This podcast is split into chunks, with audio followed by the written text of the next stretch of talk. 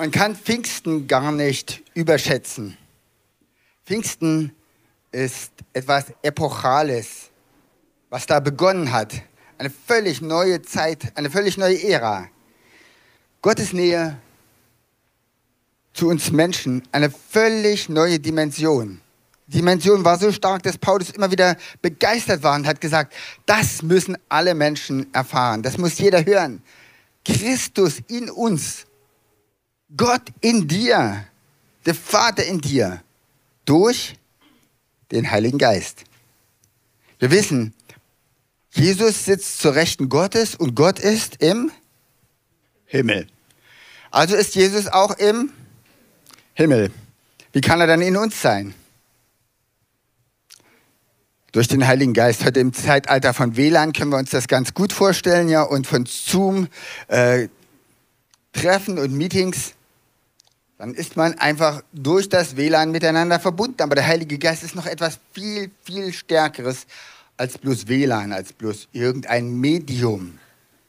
Der Heilige Geist ist die dritte Person der Gottheit. Und Jesus sagt, ihr müsst nicht traurig sein, wenn ich weggehe. Ich will euch einen anderen Tröster geben. Einen Tröster, der euch darüber hinweg tröstet, dass ich nicht mehr da bin. Jemand anders. Und das wird noch gewaltiger. Und da haben die Jünger so ein Gesicht gemacht. Jesus geht weg. Das kann gar nicht gewaltiger werden. Denn was ist gewaltiger als Jesus? Ich will es dir sagen. Jesus in dir. Oft war Jesus verzweifelt und hat gedacht, Mensch, warum versteht ihr mich nicht? Begreift ihr nicht? Aber jetzt kommt eine Zeit, da wird Jesus in uns sein. Der Vater in uns sein, durch den Heiligen Geist. Die Hilly hat schon in der Anmoderation darauf hingewiesen, es war eine totale Veränderung. Ostern hat die Menschen nicht verändert, obwohl damit die neue Epoche eingeläutet wurde. Der Teufel ist besiegt, der Tod ist besiegt. Jesus ist auferstanden. Wir wissen, wir werden auferstehen. Jesus hat unsere Sünde am Kreuz getragen. Na und? Die Menschen begreifen es nicht, es kommt gar nicht an. Er hat es getan in einem kleinen Winkel des römischen Reiches und die Weltgeschichte ging einfach so weiter. Und die meisten Menschen haben gar nichts davon erfahren. Und die Jünger waren begeistert und haben gesagt, wow, Jesus ist auferstanden, lasst uns rausgehen, lasst uns den Missionsauftrag erfüllen, lasst uns jetzt mal losmachen. Uns interessiert doch gar nicht mehr, äh, was, was die anderen sagen. Wir können doch gar nicht mehr umgebracht werden. Wir stehen ja dann wieder auf. Nichts davon. Die Jünger haben sich eingeschlossen. Jesus musste durch die Wand gehen und sagen, hallo, hier bin ich, ich bin auferstanden. So, dann könnte man denken, jetzt haben sie es geschnackelt. Nein, eine Woche später dasselbe. Jesus musste wieder durch die Wand gehen, weil aus Angst vor den Juden, aus Angst vor den Hohenpriestern, war die Tür verschlossen. Jesus ging wieder durch die Wand. Und dann war der Thomas auch noch dabei. Und er musste ihn immer wieder Mut machen Paulus sagt uns, über 500 Leute haben Jesus als, als den Auferstandenen gesehen. Und er hat gesagt, wenn ihr wollt, kann ich euch die Adressen geben. Überlegt ihr das mal. Und was hat sich verändert? Jesus sagt, bleibt in Jerusalem, bis die Verheißung des Vaters kommt. Wie viele sind noch geblieben? Wer weiß das? Von 500? 120, das nenne ich mal gesund schrumpfen. Ja? Das heißt, trotz dieses gewaltigen Ereignisses, was die Weltgeschichte völlig verändert hat, kam es nicht bei den Menschen an. Und manchmal haben wir diesen Eindruck, wenn wir hier in einer ziemlich entchristlichen Gesellschaft leben, hier im Osten Deutschlands, ja, wir können Dinge denen erzählen, das ist gewaltig, das ist zu schön, um wahr zu sein, aber es kommt einfach nicht an in den Herzen. Gott sitzt im Himmel, Jesus sitzt im Himmel und irgendwie sind wir hier unten allein gelassen. Ja, wir haben das Kirchenjahr, wir haben Ostern, wir haben Pfingsten, wir haben Weihnachten und da gedenken wir immer mehr mal der Sachen, die damals waren. Und so Gedenkchristen, das kriegen wir ganz gut hin. Also wir denken an Jesus als das große Vorbild, wie andere an Buddha als das große Vorbild äh, denken und äh, das ist ja auch schon mal gut. Denn Jesus hat ja viele gute Dinge gesagt, viele gute Dinge getan, von denen wir uns viel nehmen können. Aber Christus in uns, was Paulus sagt, das ist nochmal eine völlig andere Dimension. Das ist eine völlig andere Kraft, die da kommt. Das ist eine völlig andere Kraft, auch Zeugnis zu geben. Jesus sagt, wartet in Jerusalem, bis diese Kraft kommt, bis der Heilige Geist kommt. Er hat gesagt, ihr sollt warten Und dann werdet ihr meine Zeugen sein. Und mit einmal hatten sie Mut, mit einmal hatten sie diese Kraft zum Zeugnis. Eine andere Begebenheit, gar nicht lange danach, wurden sie alle ins Gefängnis gesperrt. Ja, und ihnen wurde verboten, im Namen Jesu zu reden von dieser Botschaft. Und dann kamen sie wieder raus und beteten gemeinsam, haben gedacht, Mensch, wie soll das werden? Ja, wir werden alle eingesperrt, wenn wir hier über den Glauben reden. Wir haben Redeverbot darüber, über dieses Thema. Wie soll das jetzt weitergehen? Am Ende kommen wir dann alle in den Knast oder werden alle umgebracht. Und dann beten sie und sagen, ach Quatsch, wir beten mal den Psalm 1, ja. Was toben die Völker und was toben die anderen? Das hat doch alles keinen Zweck. Und mit einmal werden sie noch den Psalm beten, wird diese Erde erschüttert die, der Fleck, wo sie gerade sich versammelt haben, ein Erdbeben, ohne dass das auch einstürzt. Ja, und sie spürten, Gott ist da und alle würden mit ganz neuer Kraft erfüllt. Und sie gingen raus und sie interessierte das gar nicht, ob sie da das weitergeben sollen oder nicht. Aber nicht nur Kraft ist ja verheißen. Schon im Alten Testament, in Hesekiel 36, Vers 26, ist auch eine völlig neue Dimension für uns persönlich, für unser Charakter, für unser Wesen, für unsere Persönlichkeit. Die Bibel sagt, für unser Herz verheißen. Hesekiel 36, Vers 26, da heißt es, ich will euch ein neues Herz und einen neuen Geist geben. Ja, ich nehme das versteinerte Herz aus eurer Brust und gebe euch ein lebendiges Herz, ein fleischernes, sagt Luther. Also ein, ein mitfühlendes. Gott schenkt unserem Herzen eine neue Empathie, da wo es verhärtet ist, da wo es verletzt ist, da wo es krank ist. Da sagt Gott, ich gebe dir ein neues Herz, Herztransplantation. Da haben die Juden die ganze Zeit drauf gewartet. Herr, wie soll das gehen? Ja, ich bin so verletzt, ich bin so verhärtet oder ich bin so abgebrüht oder was auch immer. Ich bin gar nicht empathisch genug, um auf das alles einzugehen, was du mir gibst. Und Gott sagt, das wird kommen. Nicht du wirst das durch ganz viele Therapien erreichen. Therapien sind gut. Sondern ich gebe dir ein neues Herz. Herztransplantation. Außerdem ist das der Heilige Geist überhaupt das Erkennungsmerkmal der ersten Christen gewesen. Weniger die Taufe, die auch, aber wenn es darum ging, ist jemand ein Nachfolger von Jesus, Christen, dieses Wort kam ja in Antiochia erst später auf, ja, dann ging es immer darum, hat er den Heiligen Geist? Oder bewegt ihn der Heilige Geist? Wird er geleitet? Wird er geführt vom Heiligen Geist? Wird er motiviert vom Heiligen Geist? Gott sieht immer wieder unsere Motivation. Zwei Leute können dasselbe machen, aber sie können eine völlig andere Motivation dabei haben. Gott sieht das Herz, er sieht die Motivation. Und in Römer 8, Vers 14, da steht, alle, die sich von Gottes Geist regieren lassen. Luther sagt, alle, die der Geist Gottes treibt, die er motiviert, die er führen kann. Ja, das sind Gottes Kinder. Der Heilige Geist ist das Merkmal der Christen, nicht der Eintrag ins Kirchenregister. Letzte Worte sind ja immer relativ wichtig, da hört man richtig zu. Und die letzten Worte von Jesus, kurz bevor er in den Himmel gefahren ist, waren folgende. Apostelgeschichte 1, Vers 4. Als sie an diesem Tag miteinander aßen, wies Jesus seine Jünger an, verlasst Jerusalem nicht. Bleibt so lange hier, bis in Erfüllung gegangen ist, was euch der Vater durch mich versprochen hat. Denn Johannes hat mit Wasser getauft, ihr aber werdet mit dem Heiligen Geist getauft werden. Und das schon bald. Ja, zwischen Himmelfahrt und Pfingsten sind ja, wie gesagt, nur ein paar Tage. Und im Vers 8 geht es dann weiter. Ihr werdet den Heiligen Geist empfangen. Getauft werden mit dem Heiligen Geist. Den Heiligen Geist empfangen. Das sind so alles so Synonyme für etwas, ja, wo die ganze Menschheit oder die ganze, äh, das ganze Judentum auch damals darauf gewartet hat.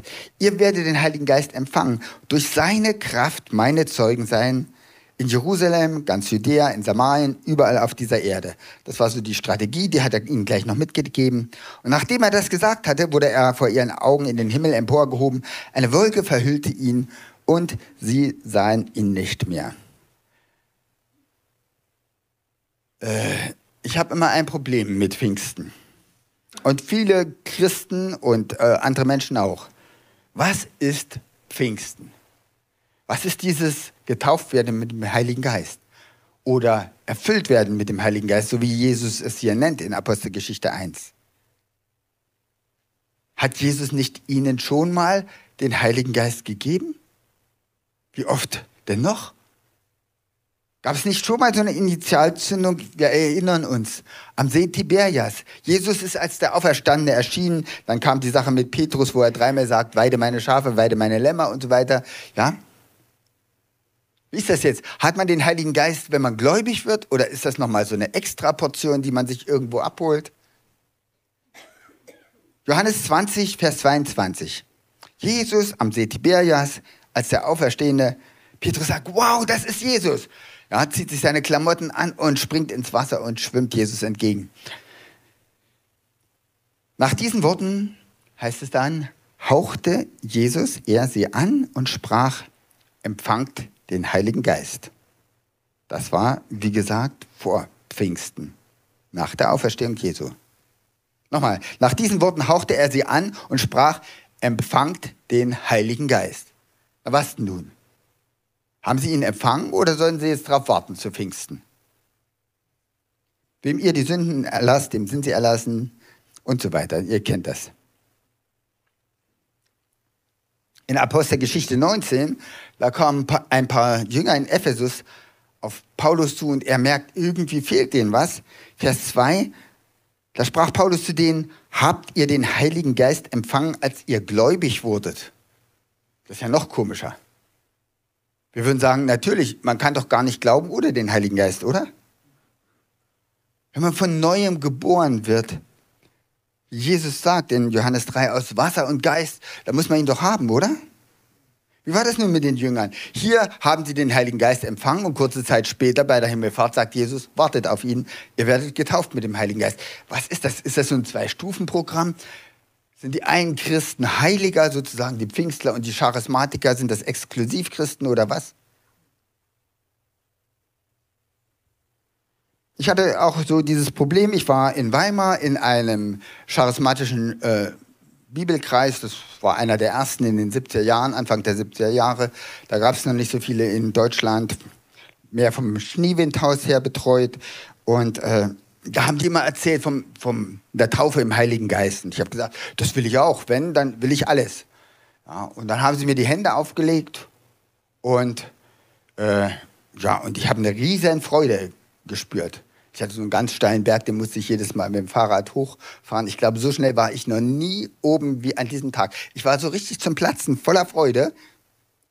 Aber was sie mir nicht erzählt haben, Angeblich haben die Pfingstler ja gesagt, da muss man dann in Sprachen beten, also in neuen Sprachen, die man gar nicht versteht und sowas. Und dann äh, kam ich mal nach Herrnhut, äh, das war, ich glaube 1978, also für euch schon im Präkambrium, äh, für euch junge Leute, ja, gefühlt. Ne? Und da war Wolfhard Marges und hat dann darüber geredet, dass man, äh, wenn man im Heiligen Geist getauft wird, dann so eine neue Sprache empfängt und prophetisch drauf ist und so. Ich dachte, habe ich alles nicht. Aber damals habe ich auch gebeten um den Heiligen Geist und auch um die Erfüllung mit dem Heiligen Geist. Was ist nun? Habe ich es nun oder habe ich es nicht? Oder gehöre ich zu der Gruppe Leute oder zu der Gruppe Leute? Und ich war so hin und her gerissen. Dann habe ich einfach gesagt, ach, jetzt ist mir egal. Äh, ich werde jetzt einfach mal beginnen, in Sprachen zu beten. Und habe das versucht und habe dann einfach so also ich bin ja ein sehr analytischer Typ. Ne? Ich kontrolliere mich immer sehr und mein Denken, das steht mir sehr oft im Weg, auch wenn ich einfach glauben soll wie Kinder. So sagt ja Jesus, wenn ihr nicht glaubt wie die Kinder. Und da habe ich also viel gezweifelt und dann irgendwas, aber trotzdem vor mich hingeredet und habe immer nicht geglaubt, dass das ein Sprachgebet sein soll, bis Gott dann mir mal gesagt hat, du Alf, du bist doch so analytisch drauf, äh, welcher Vokal fehlt denn in deiner Sprache? Wieso Vokal fehlt? Na, hört ihr doch mal zu beim Reden. Das ist überhaupt ganz gut, aber beim Sprachengebet äh, ist es ja eigentlich nicht, bringt es ja nichts, weil man ja nicht weiß, was man da redet. Ja, und dann habe ich mir zugehört und habe gedacht, ja, das U fehlt. Kurz davor hatte ich gerade eine Hochzeit, da haben wir aus Spaß Rotkäppchen äh, äh, lesen müssen oder irgendwelche Märchen und jeder hat ein Vokal gekriegt, außer E, der da fehlte, äh, fehlen musste. Und dann sollst du das Märchen nacherzählen mit Worten ohne diesen Vokal. Und das hat keiner äh, zwei Sätze hingekriegt. Hey, wenn ich das schon bewusst nicht hinkriege, dann kann ich doch unbewusst das erst recht nicht hinkriegen. Und da hat mich Gott dann äh, den Angel gekriegt, dann habe ich dann geglaubt, dass das eine neue Sprache ist. Aber so richtig bin ich immer so hin und her geeiert. Ich wusste auch nicht, bin ich jetzt, habe ich das, habe ich das nicht. Ja? Und vielen Christen geht es, glaube ich, so sagen, ich warte immer auf den großen Knall, dass irgendwie so ein Pfingsten für mich kommt. Ja, ich stehe irgendwo oder ich liege da mit der Bibel aufgeschlagen und mit einmal kommt irgendetwas über mich, ja, wie so ein Platzregen und mit einmal platzt es aus mir heraus und ich kann eine neue Sprache. Das gibt es, bei mir war es nicht so und bei den meisten Menschen ist es auch nicht so. Zu Pfingsten war es so, ja, die, da kam das einfach so über sie, aber sie haben auch direkt darauf gewartet und sie haben es auch erwartet dann heißt es ja auch, wir werden immer wieder neu erfüllt. Ist ja auch nicht so eine einmalige Sache. In äh, Epheser 5, Vers 18 bis 20, da lesen wir, betrinkt euch nicht, das führt nur zu einem ausschweifenden Leben. Jetzt kommt die positive Seite der Medaille. Lasst euch vielmehr von Gottes Geist erfüllen. Also immer wieder, das steht in einer Zeitform äh, kontinuierlich mit Gottes Geist erfüllen. Ermutigt einander durch Psalmen, Lobgesänge und Lieder, wie sie euch Gott Geist schenkt. Für den Herrn und jubelt aus vollem Herzen. Im Namen unseres Herrn Jesus Christus dankt Gott dem Vater zu jeder Zeit und das für alles. Also hier ist gleich eine Anleitung noch mitgegeben, wie man das macht, dass man immer wieder äh, mit diesem Geist erfüllt wird. Also äh, scheinbar ist es doch nicht so, dass man ewig warten muss auf so eine Art geistliche Vergewaltigung, wo dann einfach irgendetwas übereinkommt und dann kann man gar nicht mehr. Es gibt solche Zeugnisse, aber die sind nicht die Mehrheit. Auch heute nicht. Es heißt schließlich Taufe in den Heiligen Geist. Und was bedeutet Taufe? Taufe bedeutet, dass ich mich einer Autorität unterstelle und sage, du kannst in mein Leben hineinreden. Du bist derjenige, der mich führen soll. Du bist derjenige, der mich motivieren soll. In der Bibel heißt es, alle Israeliten waren getauft auf Mose, als sie durchs Rote Meer zogen. Wie auch immer, sie sind ja gar nicht nass geworden dabei. Aber äh, Taufe ist, dass ich einer Autorität gegenüber mein Selbstbestimmungsrecht niederlege. Und zwar freiwillig. Das kann man nur freiwillig machen. Ansonsten wäre es eine innere Vergewaltigung. Wenn ich im Wasser getauft bin, Wasser steht für das Wort Gottes, Wasserbad des Wortes Gottes, dann lege ich mein Selbstbestimmungsrecht dem Wort Gottes gegenüber nieder und sage, das Wort Gottes soll in mein Leben hineinsprechen dürfen. Natürlich ist das zu interpretieren, Natürlich versteht der eine das so, der andere so und eine Konfession versteht es so und die andere so. Aber immerhin, ich sage, das Wort Gottes soll die Autorität über mein Leben sein. Das ist ein Element der Wassertaufe, was wir oft ausblenden. Ja? Denken bloß abgewaschen, wieder neu rausgekommen und so weiter. Nein, ich entscheide mich ganz klar, mich unter eine Autorität zu stellen, nämlich unter die Autorität des Wortes Gottes. Wie ist das jetzt mit dem Heiligen Geist? Wenn ich die Taufe im Heiligen Geist empfange, dann geht es nicht so sehr darum, dass ich ein Erlebnis habe, was so übernatürlich ist, dass mich das das ganze Leben lang prägt. Und immer wenn ich dran denke, kriege ich Gänsehaut. So wie vielleicht die ältere Generation, äh, wenn sie eine Dokumentation über äh, die Öffnung der Grenze sieht in Berlin. Ja, dort kriegt man jedes Mal wieder Gänsehaut. Ihr Jungen, für euch ist das einfach auch nur Geschichtsbuch. Für uns ist das noch so ein Gänsehautding. Nein, ich glaube, es geht hier um etwas anderes. Es geht darum, dass ich ganz bewusst mich unterstelle unter eine Autorität, nämlich unter die Autorität des Heiligen Geistes. Dass ich sage, so wie die Bibel bisher immer in mein Leben hineinreden konnte, aber das ist ja relativ ein großer Rahmen. Die Bibel sagt mir nicht, wen ich heiraten soll. Sie sagt mir nicht, was ich für einen Beruf machen soll. Und sie redet auch nicht plötzlich einfach in mein Leben rein und sagt, du geh jetzt mal auf die Straße, da kommt jetzt jemand vorbei.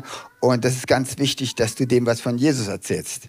So wie beispielsweise bei Philippus. Da kam der Heilige Geist und sprach zu ihm, du, du gehst jetzt mal an eine einsame Straße. Und dann sagt Philippus nicht, tut mir leid, ich habe hier meinen Auftrag, du siehst ja, wir sind mitten in der Erweckung und ich bin der Chef hier, ohne mich läuft hier gar nichts. Ich kann jetzt nicht weg. Nein, der Heilige Geist hat zu ihm geredet und er geht. An einer einsamen Straße, ganz alleine. Weil der Heilige Geist es sagt. Völlig unlogisch. Ja, an so einer Dorfstraße, da steht er da und dann hört er Geklacker und dann kommt der Finanzminister von Äthiopien. Hat eine Riesenrolle gekauft, Jesaja-Rolle, die größte, die es gab im Tempel, ja, und versteht sie nicht. Ihr kennt die Geschichte. Philippus steigt auf, macht einen Crashkurs mit ihm in Christologie.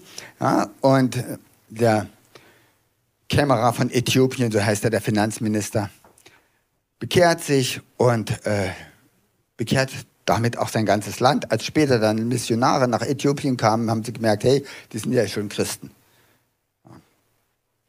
So müsste das sein. Das ist mal effektiv. Das kann dir jetzt die Bibel nicht sagen. Gut, mitunter sagt sie ja auch irgendeinen Spruch. Also Clemens erzählt ja immer so ein, äh, eine Begebenheit, wo irgendwas von Clemens in der Bibel steht, also was ihn so ganz berührt hat, als jemand ihm das mal gesagt hat, als er Gott gefragt hat, dann hat er ihm gesagt, du, das müsst ihr mir jetzt persönlich sagen. Und da kam tatsächlich ein Spruch, wo Clemens in der Bibel steht. Aber ich habe Pech, Alf steht nicht in der Bibel. Alf ist auch überhaupt kein frommer Name, heißt irgendwie sowas wie Werwolf oder so, ich weiß nicht. Ja, äh, oder ich nehme eher außerirdische Lebensformen, das passt biblisch gesehen besser, ja, weil wir, unsere Heimat ist ja droben. Definitiv steht mein Name nicht in der Bibel, also ich habe nicht dieses Glück, dass irgendwie durch irgendein Bibelvers Gott so zu mir reden könnte. Ja, mitunter machen wir das ja mit der Losung, ja, das ist ja manch, für manche Christen so eine Art Orakel und es klappt auch manchmal. Könnte ich euch jetzt mehrere Geschichten erzählen, haben wir nicht die Zeit. Aber es ist eine neue Dimension, wenn der Heilige Geist jederzeit in dein Leben hineinreden kann. Es ist definitiv ja keine Sünde, wenn man nicht an einen einsamen Ort plötzlich mal geht, ja? Aber wenn der Heilige Geist in dein Leben redet und sagt, geh jetzt mal dahin und du tust es nicht, dann ist es doch eine Zielverfehlung, weil Gott etwas mit dir vorhatte. Das entscheidende Kriterium ist nicht mehr, dass man unheimlich viel Vollmacht hat oder in Sprachen betet, Zeichen und Wunder tut. Das ist alles wichtig und alles eine Folge vom Kommen des Heiligen Geistes. Aber das entscheidende Kriterium für Taufe im Heiligen Geist, was ich erkenne, ist, dass man geführt wird. Vom Heiligen Geist getrieben, sagt Luther. Welche der Geist Gottes treibt, die sind Gottes Kinder. weißt du, wenn du mehr für bar bist durch Gott. Das ist eine ganz freiwillige Sache. Du kannst nicht sagen, ja, äh, oder Gott kann nicht sagen, du, du hast einmal mir dein Leben gegeben, erinnerst du dich da bei Pro Christ oder da in dieser Gemeindeveranstaltung, da hast du die Hand gehoben und hinterher hast du den Spruch gesagt, jetzt musst du alles das machen, was ich sage. Nein, so ist Gott nicht. Er fragt, möchtest du, dass da jemand ist, der dauernd in dein Leben reinreden darf? Und das ist schön, aber das ist auch anstrengend. Du musst eine ganz neue Flexibilität lernen.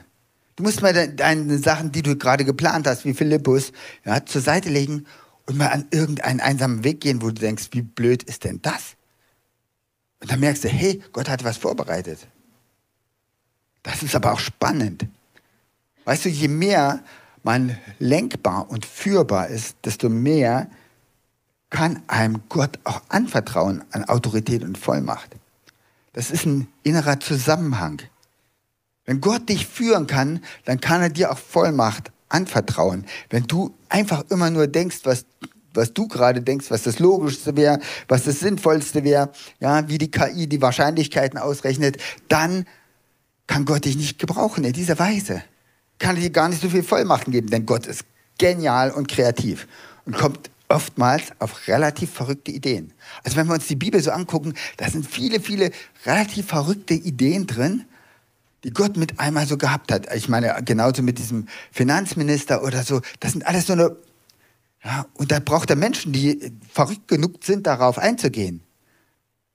Taufe im Heiligen Geist heißt, Gott, ich bin verrückt genug, auf solche Sachen einzugehen. Ich will jetzt auch lernen, deine Stimme zu hören.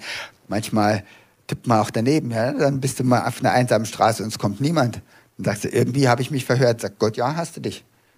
Das war, du hast ein amerikanisches Buch gelesen oder du hast gerade das in der Bibel gelesen und hast gedacht, das möchte ich auch mal erleben. Ja, da war mehr der Wunschvater des Gedankens, als dass ich geredet hätte. Und so halten wir das dann auseinander mit, nach einer Weile. Aber das ist Training. Also nicht unbedingt die großen pfingstlichen Ereignisse, die wir uns so vorstellen. Ja, mit einmal kommt es über mich und ich bete in Sprachen, die ich nicht gelernt habe und ich prophezeie oder irgendetwas Gewaltiges passiert mit einem Schlag. Das kann sein, aber das ist die Ausnahme. Sondern entscheidend ist das, was du sagst. Ich bin bereit, mehr in mein Leben reinsprechen zu lassen. Die Lkw-Fahrer früher, die hatten es relativ gut. Wenn die den Hof verlassen haben, haben sie dem Chef nochmal zugewinkt und dann waren sie ihr freier Herr. Dann saßen sie auf ihrem Bock und sind gefahren, wohin sie wollten. Ja? Die mussten bloß das Zeug abladen und dann wiederkommen und äh, das, das andere Zeug wieder aufladen und das irgendwie den, den Fahrplan erfüllen wenn sie mal irgendwo mal einen halben Tag bei der Freundin gestanden haben oder in der Kneipe, das hat alles nichts gemacht. Hauptsache, sie haben den Auftrag am Ende erfüllt ja, und kamen dann wieder und haben gesagt, Auftrag erfüllt, alles gut. Heutzutage sind die ja alle getreckt. Ja, also da, da hast du überall, der Chef, äh, der hat da so eine Karte und da sind lauter Glühwürmchen, die, die da auf den Straßen lang fahren oder er hat es gleich auf dem Handy. Ja, und dann sieht er genau, welcher LKW wo steht und dann ruft er an, hey, wieso stehst du denn da? Äh, ich müsste mal die Freundin noch mal besuchen aber rauf auf den Bock und los geht's. Und übrigens, ich habe jetzt noch eine Änderung hier. Äh, du bist doch jetzt gerade kurz vor Bayreuth, ne? Ja, äh, könntest du in Plauen noch mal das und das aufladen und dann äh, kannst du das äh, in Chemnitz äh, und dann fährst du über die A4 zurück. Ist das möglich? Müsst du sagen, ja, ja, ich habe noch Platz hinten drin, ist möglich. Also diese Flexibilität, ja, die gab es früher nicht. So wie der Chef jetzt immer, immer sieht, du bist der Gott, der mich sieht wo du bist, immer, an jedem Ort, kann er auch jederzeit in dein Leben reinsprechen. Und willst du das? Das ist die Frage. Taufe im Heiligen Geist ist, dass ich mein Selbstbestimmungsrecht gegenüber dem Heiligen Geist freiwillig niederlege. Gegenüber einer Person, die in mir ist und die redet mit mir, die dauernd redet. Und das muss ich immer wieder neu erfahren. Was ist die Grundvoraussetzung dafür? Die Grundvoraussetzung dafür ist erstmal, dass du den Heiligen Geist kennst. Das erste ist, dass du weißt, das ist eine Person. Und zwar eine göttliche Person, genauso wie Jesus und der Vater. Dreieinigkeit steht nicht in der Bibel, aber es steht ganz viel von Dreieinigkeit in der Bibel, so dass wir sehen, Jesus ist Gott. Aber das musste sich erstmal durchsetzen in der Christenheit, auch bei den ersten Jüngern. Johannes hat seinen Brief geschrieben und sein, sein Evangelium, das fängt an, ja, im Anfang war das Wort und das Wort war bei Gott und das Wort war Gott und Christus ist das Wort, ja. Er kam in sein Eigentum, die seinen nahmen ihn nicht auf und so weiter. Und da heißt es, mit anderen Worten sagt er, Jesus ist Gott. Er ist nicht wie Gott, er ist nicht bloß Gottes Sohn, er ist nicht bloß der Messias, er ist Gott. Und das glauben wir jetzt auch. Die ersten Christen haben noch nicht zu Jesus gebetet. Da haben die Zeugen Jehovas ganz recht. Wenn Petrus zum Beispiel betet, dann sagt er, gelobt sei der Vater unseres Herrn Jesus Christus, der euch wiedergeboren hat und so weiter.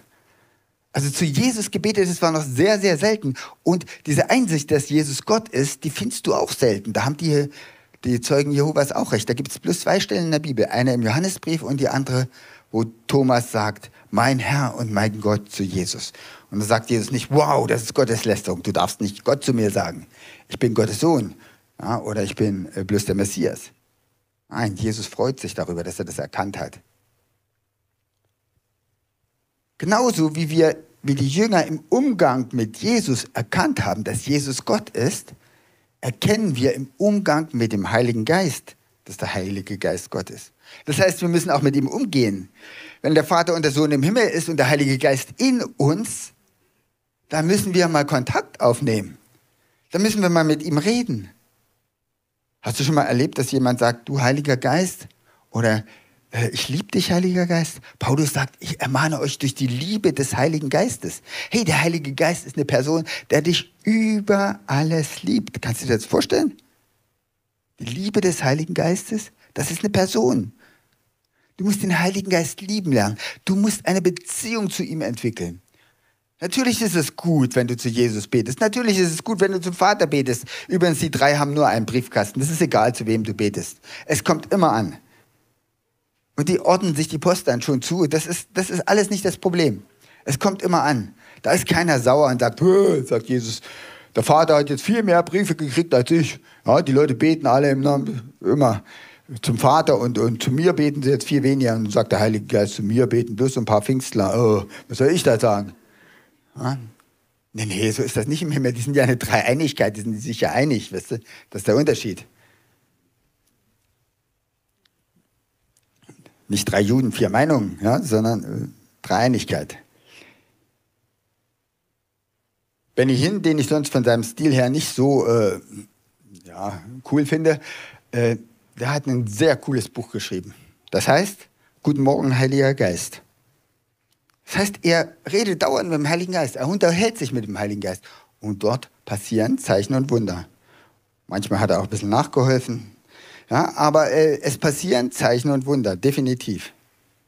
Bei den Menschen, die eine Beziehung zum Heiligen Geist haben, da ist Leben. Weißt du, das sind keine so eine Gedenkchristen, die bloß sagen, ja, jetzt ist das im Kirchenjahr. Das Kirchenjahr ist super. Aber wenn du bloß das Kirchenjahr hast, dann bist du ein armseliger Christ.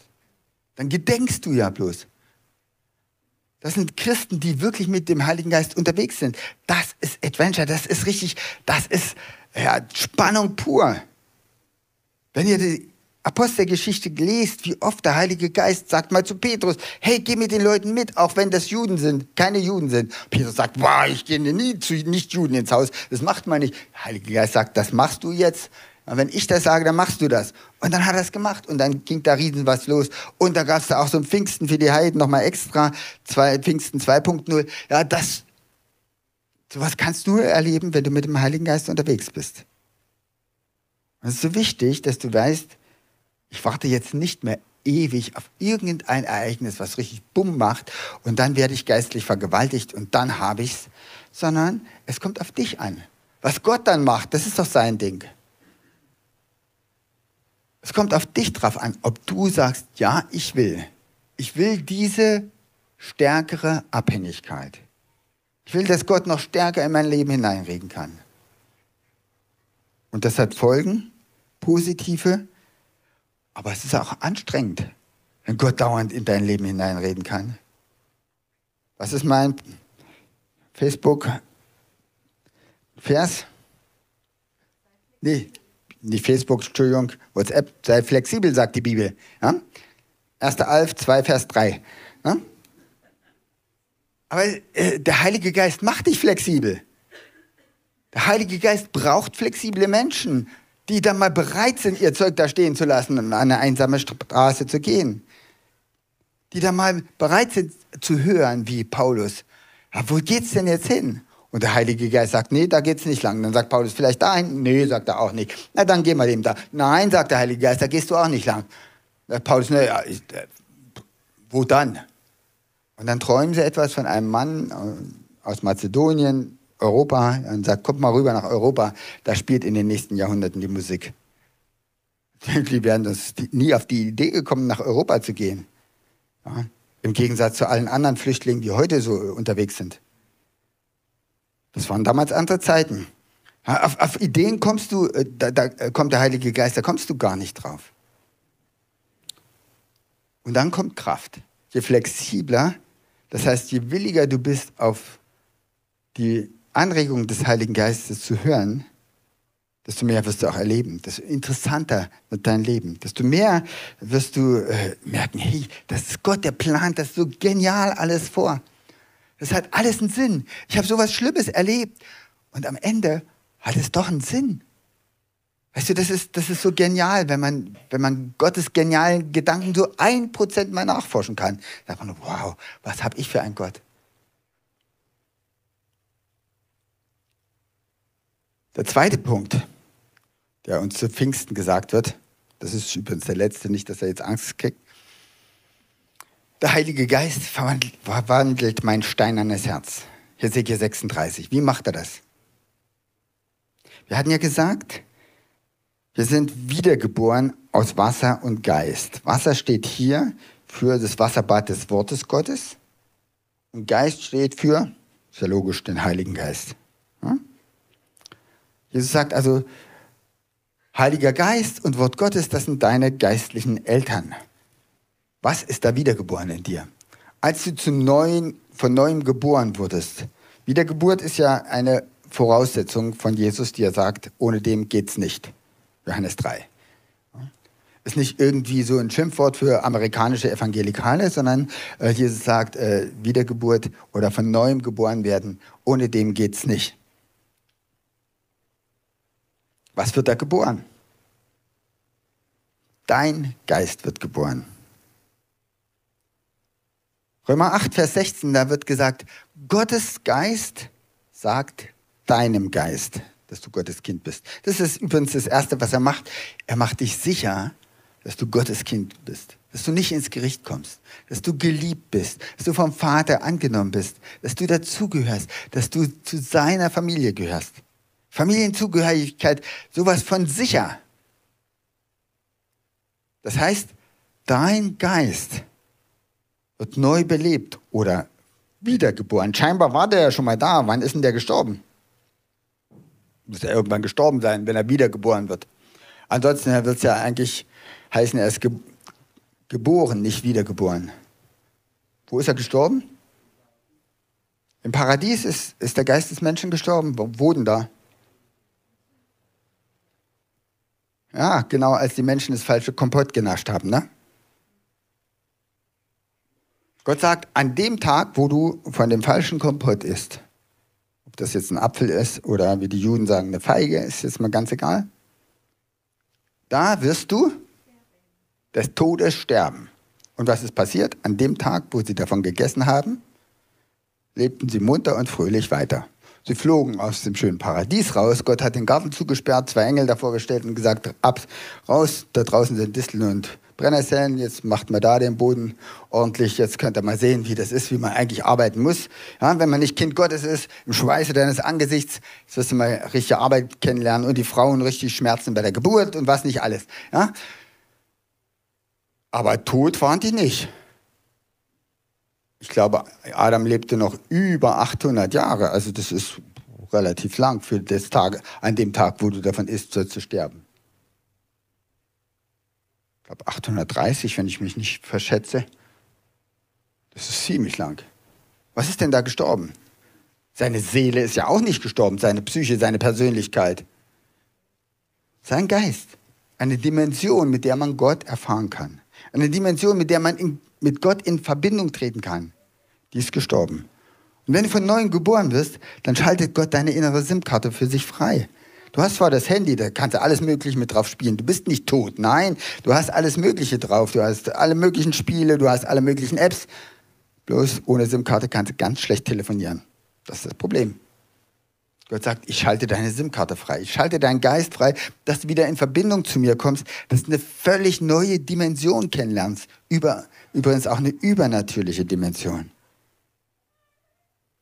Und dieser Geist, müsst ihr euch so vorstellen, ist die Schnittstelle. Ja, Schnittstelle am Computer, da hast du vielleicht irgendwas Optisches, das heißt irgendwas, wo du ein Kabel reinsteckst oder du hast irgendwas WLAN oder irgendwas anderes, was hier über irgendwelche Wellen oder was ich nicht verstehe, funktioniert. Auf jeden Fall, äh, du kannst dich austauschen.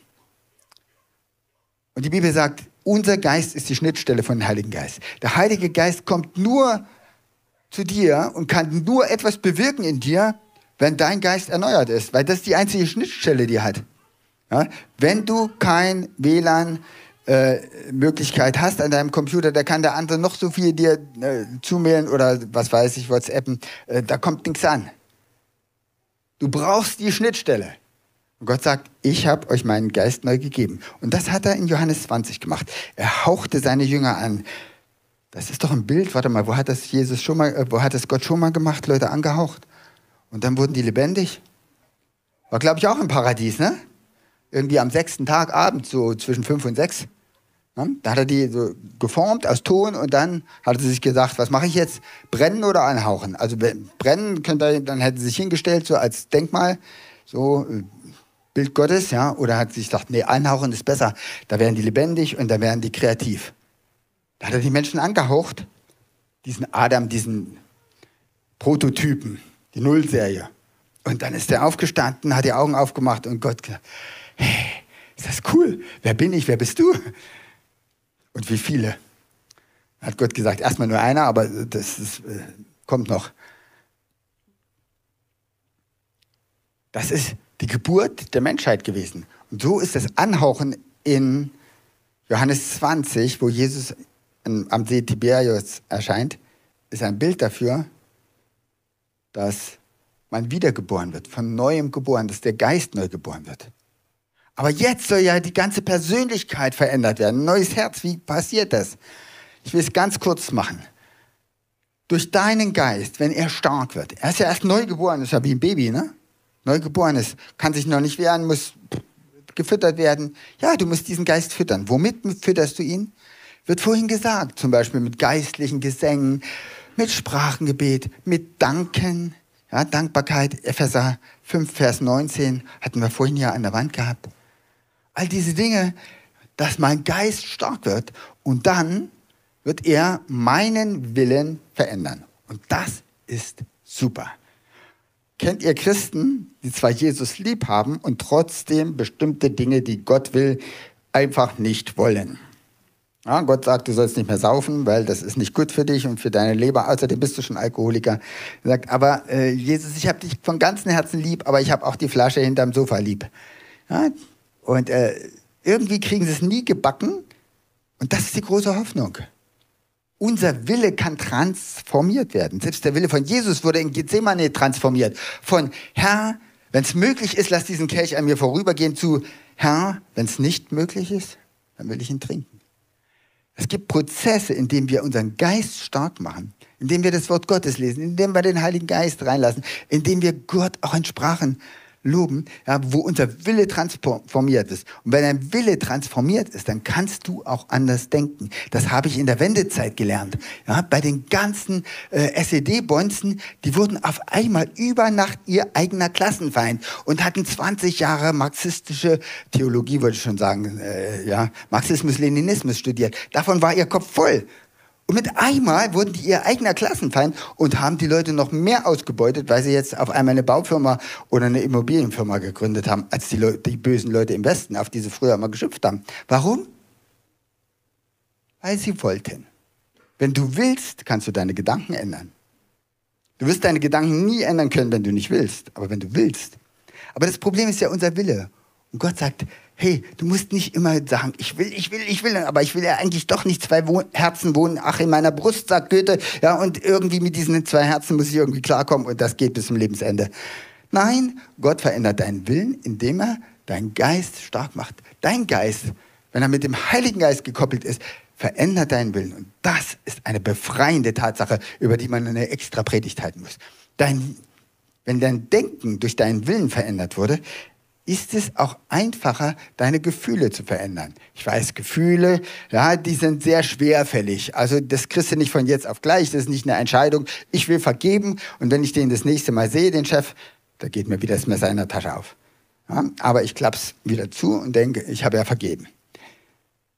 Ja, Gefühle sind nun mal etwas äh, sehr äh, zähes, aber je mehr du denkst, positiv denkst über den anderen, ihn segnest, wirst du ihn nach einem, einer Weile anders fühlen.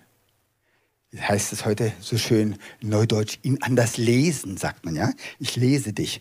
Ja, ich finde das furchtbar. Stell dir mal vor, mich liest irgendjemand. Da, diese, diese langen Sätze, da kommt gar nicht zum Ende, wenn er mich lesen will. Ja?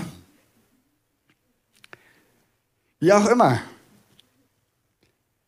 Und wenn, dich dein, wenn deine Gefühle sich verändern, verändert sich dein Körper, weil wir sind ja eine psychosomatische Einheit. Ja, wenn ich schlechte Gefühle habe, dann kriege ich irgendwann Magengeschwüre und alles mögliche andere.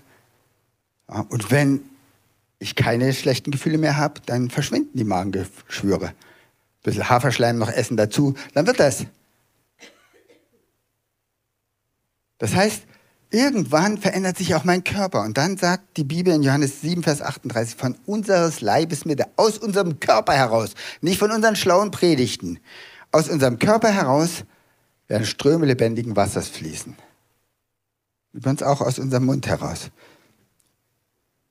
Weißt du, wie es ganz einfach geht, diesen Geist zu stärken, zu ernähren? Das ist die Möglichkeit des Sprachengebets. Sprachengebet für alle. Paulus in Sprachen betet. 1. Korinther 14 zum Schluss, Vers 2. Wenn nämlich jemand in unbekannten Sprachen redet, dann spricht er nicht zu Menschen, denn niemand versteht ihn, er spricht zu Gott. Was er durch Gottes Geist redet, das bleibt ein Geheimnis. Wer in unbekannten Sprachen redet, der stärkt seinen persönlichen Glauben. Du kannst deinen persönlichen Glauben, du kannst deinen Geist stärken, indem du in Sprachen redest, sagt Paulus. Und du musst nicht warten, bis das irgendwie über dich kommt, denn kleine Kinder sagen auch nicht, ich kann nicht sprechen, ich kann nicht sprechen und ich werde nie sprechen lernen, sondern die babbeln einfach los. Also einer von meinen Enkeln, der hat bis drei Jahre eine Minionsprache gehabt, der hat konsequent seine Sprache gesprochen, die keiner verstand. Bis er dann in den Kindergarten kam, dann hat er sich gesagt, ich muss doch Deutsch lernen. Ja. Aber im Allgemeinen sind die Kinder nicht so hartnäckig, ja, sondern sie passen sich an. Und was sagen sie als erstes? Ba, ba, ba, ba, ba, ba. Ja, und wenn du jetzt hebräisch bist, dann sagst du, das heißt Abba, Vater. Ja? Wenn du deutsch bist, dann fängst du mit dem P an, ist ja egal, das ist ja eine Endlosschleife, dann sagst du, das heißt Papa, der meint mich. Das ist bloß das Erste, was man anatomisch formen kann. Mehr ist das nicht. Was sagen sie noch? Mama, Mama, Mama. Also, Mama, Mama, Mama. Also als Endlosschleife, ja? Und die Mamas sagen, ja, hat mich erkannt. Ja? Hat, hat Mama gesagt, oder sie hat Mama gesagt. Sagt der Papa, nee, sie hat Mamam gesagt, die will was essen. Sagt die Mama, das ist dasselbe. Ja? In dem Alter. Verstehst du? Äh, ein kleines Kind, das fängt einfach an zu babbeln. Und dadurch, dass es in Beziehung zu den Erwachsenen steht, wird eine Sprache draus. Und genauso darfst du es auch machen. Du darfst einfach mal anfangen. In der Apostelgeschichte heißt es, und sie begannen nicht, sie warteten, dass es über sie kam. Sie begannen in neuen Sprachen zu reden. Sie waren so voll, sie wollten irgendetwas sagen und den anderen beibringen und dann sie begannen. Ein großes Problem der Christen dabei ist, ich habe hier einen kleinen Pförtner drin und er sagt, ich kontrolliere alles. Eine Sprache, wo ich nicht weiß, was das heißt, das kann ja ein Computervirus sein oder ein Dämon. Ja? Ich will das kontrollieren. Kannst du aber nicht. Das ist das Problem mit dem Heiligen Geist. Du kannst ihn nicht kontrollieren. Du hast ja gesagt, Heiliger Geist, ich bin bereit, ja, meinen Willen dir hinzulegen. Und dann sagt der Heilige Geist, okay, das probieren wir doch gleich mal mit dem Wichtigsten, was es beim Menschen gibt, mit dem Sprachzentrum. Denn Wissenschaftler sagen, der Mensch wird über das Sprachzentrum gesteuert. Das ist heute wissenschaftlicher Konsens. Und Jesus sagt, ja, dann lass mich doch mal daran. Das ist das Relais, wo ich einfach äh, dich verändern kann, ohne dass du dich unheimlich anstrengen willst. Ja, aber ich weiß ja gar nicht, was ich dann rede. Wer weiß, was ich dann rede? Außerdem komme ich mir richtig blöde vor, einfach irgendwas zu sagen, was ich selber nicht verstehe.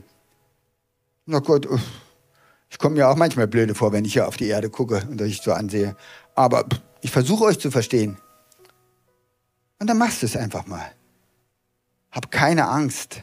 Versuch nicht immer alles zu kontrollieren. Wenn du alles kontrollieren willst, wirst du immer Probleme haben mit dem Heiligen Geist. Wann kannst du deine Kontrolle abgeben? Wenn du weißt, dass Gott gut ist. Der Vater ist gut. Er liebt dich immer. Jesus ist ein Abbild des Vaters. Er ist gut. Er ist der gute Hirte. Er kommt immer zu dir. Er liebt dich immer. Was sagt Paulus? In der Liebe des Heiligen Geistes ermahne ich euch. Da ist jemand, der dich unendlich liebt und der lebt in dir. Der dich unendlich liebt, der immer zu sagt, ich möchte Kontakt zu dir aufnehmen. Ich möchte, darf ich mit dir reden? Sagst du, ja, ja, äh, wie soll ich das machen, Heiliger Geist? Entweder redest du auf Deutsch oder redest du einfach, versuchst du es mal in dieser Sprache. Versuch doch einfach mal, Mama, Mama, Mam zu sagen, wie kleine Kinder oder Papa, Papa. Und da sagt der Heilige Geist, genau, der hat Papa gesagt. Nee, Mama. Ja, dann eben Mama und Papa. Die ersten zwei Worte kann er schon. Und Essen auch, Mamam. Ja, alle drei Worte kann er schon. Ist doch schon mal gut. Und du wirst sehen, wenn du das einfach pflegst, passiert etwas mit dir. So wie bei mir. Erst habe ich nicht geglaubt, dass das eine Sprache ist. Dann habe ich gemerkt, ja, wenn ich das tue, dann verändert mich Gott, ohne dass ich mich richtig anstrengen muss. Und dann machst du dir einfach irgendwelche Rituale Früher im Sozialismus hatte ich einen Trabant, da konnte ich den Fußboden, also die Straßen von unten durchsehen, so war der durchgerostet ja, und so klang er auch. Und der war so laut, dass wenn ich mich reingesetzt habe, habe ich automatisch immer angefangen, in Sprachen zu beten. Ich kam mir auch nicht blöde vor mir vor, selber vor, weil das Trabant ja lauter war als ich. Ja, insofern äh, war es kein Problem. Das habe ich, und nach einer Weile habe ich jetzt nicht gedacht, ich muss jetzt in Sprachen beten, ich muss meinen Geist jetzt trainieren, ich muss jetzt, völliger Quatsch, ich habe mich einfach reingesetzt und los ging's. Macht ihr auch solche Dinge, vielleicht abends vom Schlafen gehen, morgens, guten Morgen, Heiliger Geist, hast du mir was zu sagen? Und dann betest du zwei Minuten in Sprachen. So eine Dinge einfach probieren. Wir werden jetzt ein Lied miteinander singen und beim Refrain ist vielleicht nicht so ganz einfach. Wer das möchte, zur Hälfte singen wir es in Deutsch, zur anderen Hälfte in Sprachen. Und wer das möchte, kann dann einfach mal probieren, ob er die Töne trefft jetzt, ob er die richtige, äh, das richtige jetzt sagt, ob das wirklich Wörter sind. Lass doch den Heiligen Geist mal machen. Er macht da schon eine Sprache draus. Und im Miteinander mit dem Heiligen Geist wird er eine Sprache draus machen. Und das ist eine geniale Möglichkeit wo Gott sagt, hey, das ist so cool. Du brauchst nichts machen. Du brauchst einfach bloß wie ein kleines Kind babbeln, wenn ihr nicht werdet wie die Kinder. Gib deine Kontrolle mal ab. Versuch einfach mal loszusprechen. Und denke, der Heilige Geist wird schon irgendwann eine Sprache draus machen, wenn ich lange genug mit ihm zusammen bin.